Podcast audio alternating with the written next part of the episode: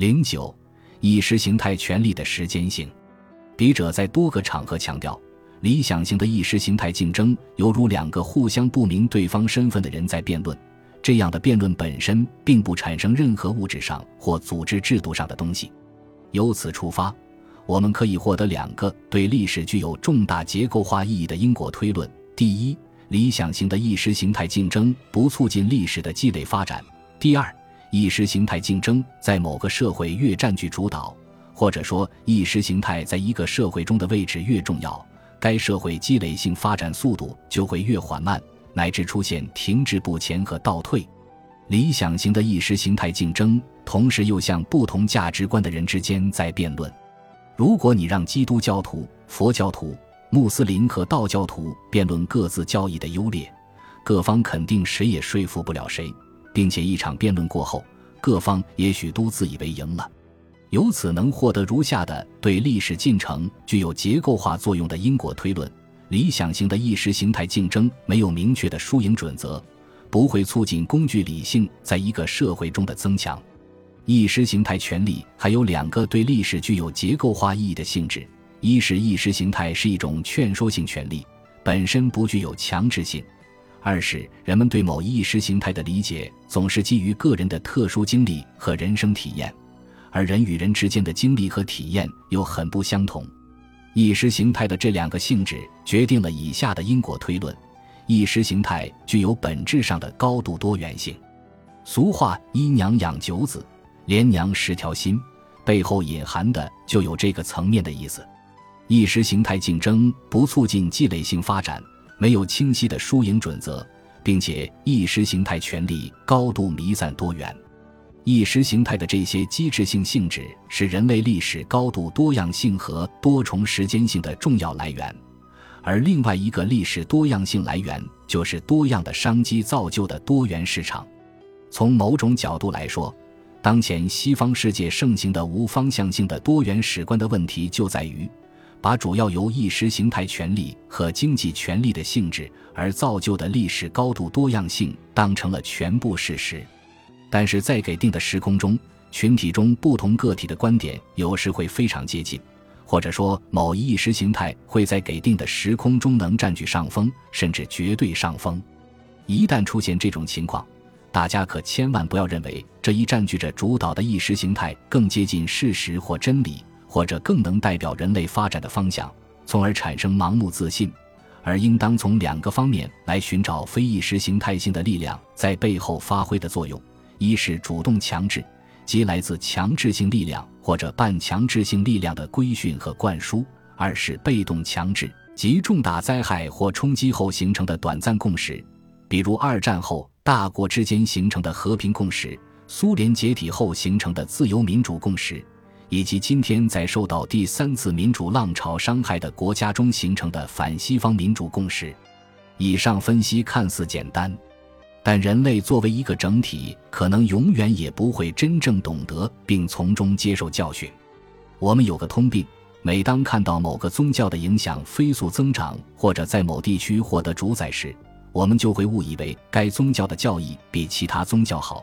每当看到某一世俗意识形态在世界上占据了上风时，我们就会误以为该意识形态是颠扑不破的真理。每当一个国家刚获取了一点成功，该国的精英和民众都会对自己国家的体制和文化信心饱满。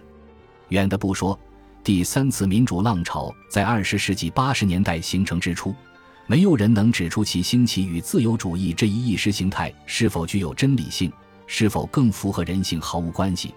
而主要原因是在苏联和东欧威权统治失败后，东欧知识分子形成了短暂的民主共识。以及美国作为苏联解体后唯一的超级大国，在全世界到处输出民主、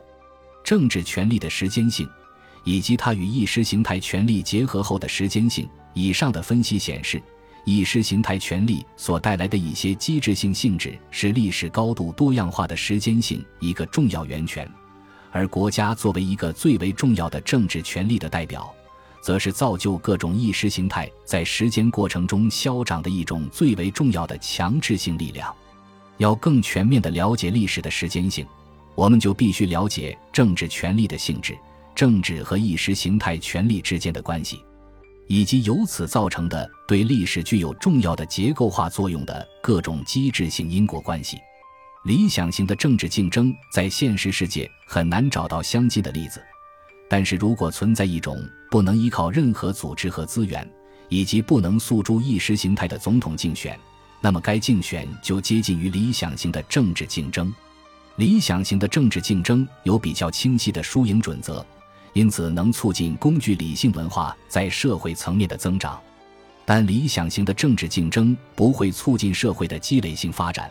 因为它与物质生产没有关系。一个进一步的关乎历史的时间性的因果推论就是：如果理想型的政治竞争在某个社会占据主导，该社会的积累性发展就会放缓。政治权力的一个重要性质是，它与其他形式的社会力量相比会占据一定优势。这是因为经济和意识形态权力不具有强制性，而政治权力具有强制性。在直接对抗的情况下，政治行动者会占上风。我们可能会说，军事权力也具有强制性，但是军事行动者并不具有统治合法性。政治权力的一个重要功能就是提供公共物，而提供公共物的能力则构成了政治的重要合法性基础。有人会说，军事行动者也可以提供公共物。但如果军事行动者能常规的为所控制的地方提供治安、法律和防御等公共物，他就成了政治行动者了。因此，政治权力在历史进程中有着很强的主导和吸纳军事权力的倾向，以至于在韦伯的理论中，军事权力就被简约成了政治权力的一部分。政治权力所占的优势对历史进程有多重的结构化影响。其中最为重要的就是国家作为人类社会中最为重要的政治行动者，对社会方方面面的控制力和影响力巨大，且在全世界范围内有着不断走强的趋势。在具体的历史进程中，国家力量不断走强的原因，并不仅仅在于其提供公共物的功效。如果提供公共物的能力是国家唯一的合法性基础。基于工具理性的交换关系，就会主导国家和社会的关系。在这种情况下，一旦民众认为国家没有能很好的提供某些公共物，他们马上就会不满，由此造成的政治不稳定就会严重削弱国家的政治力量。国家权力能在历史进程中走强的一个更为重要的原因在于，国家能利用意识形态为其提供软实力，或者说一个更为稳固的合法性基础。要想把某一意识形态作为合法性基础，国家作为一个政治行动者，就会选择与给定时空下的某些意识形态行动者结盟。我在前文中已经说明，意识形态的影响力只有与具有强制性和半强制性的力量结盟后，才能得到飞速扩张。因此，作为意识形态行动者的教会、寺庙、学院，大多数都会很愿意与政权结盟。毛泽东曾用“皮之不存，毛将焉附”来描述知识分子的属性。应该说，这是一个抓住了意识形态权力的性质和意识形态行动者的性质的洞见。但在另一方面，不同意识形态所提供的不同的合法性叙事，也定义了一个国家的性质和国家社会关系。